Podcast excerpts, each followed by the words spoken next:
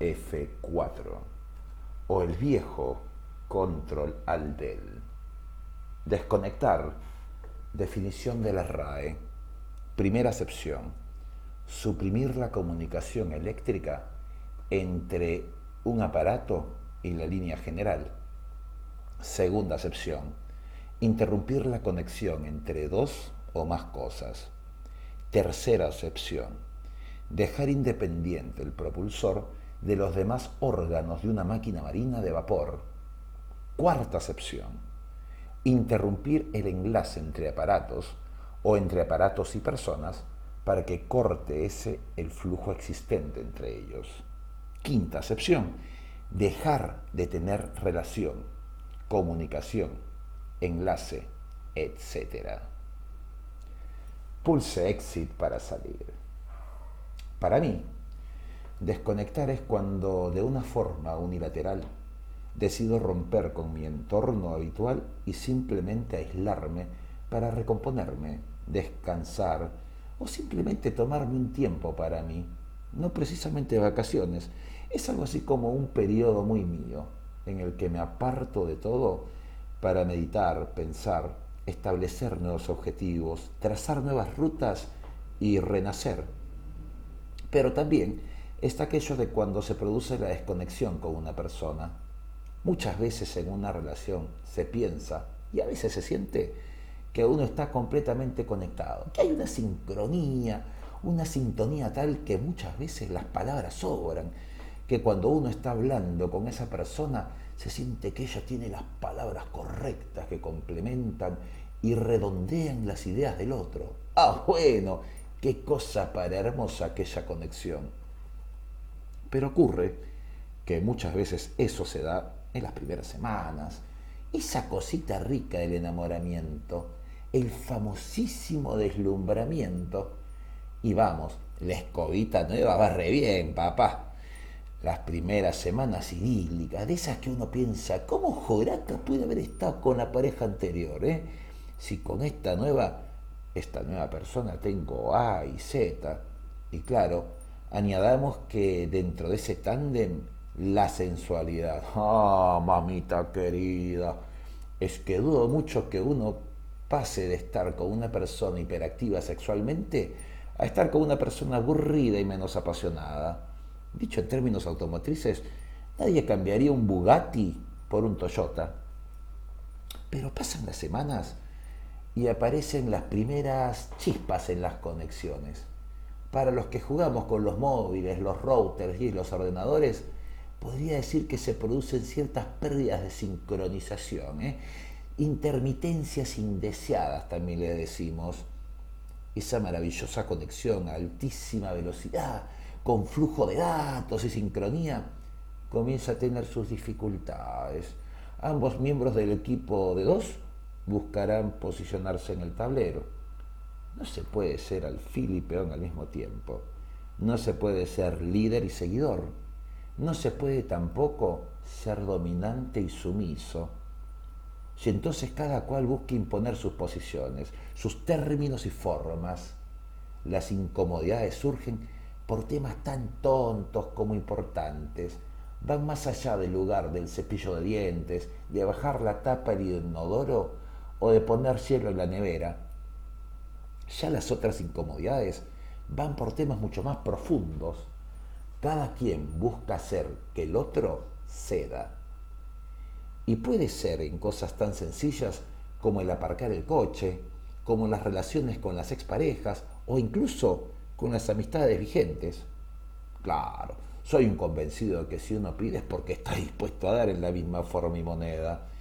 Pero a veces esas peticiones pueden sentirse como invasiones, como concesiones complicadas para creer y dar.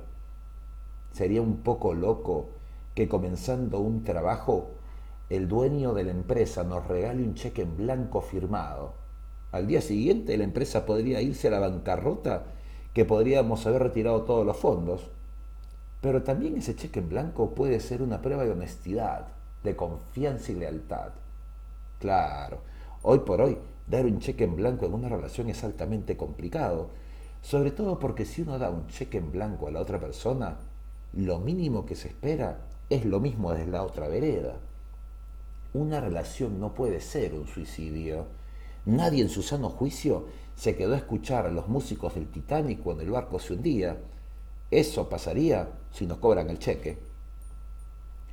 Aquellas condicionantes de si tú no me das es porque no quieres que progresemos, o esos chantajes de no lo haces porque no me quieres tanto, son lamentablemente ello, chantajes emocionales, formas viles de manipulación.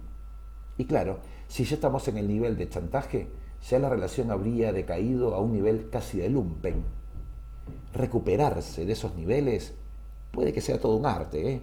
pasar de los hermosos y apasionantes juegos eróticos a los juegos psicológicos y solo con el detalle que estos últimos conllevan un desgaste emocional y a veces hasta físico.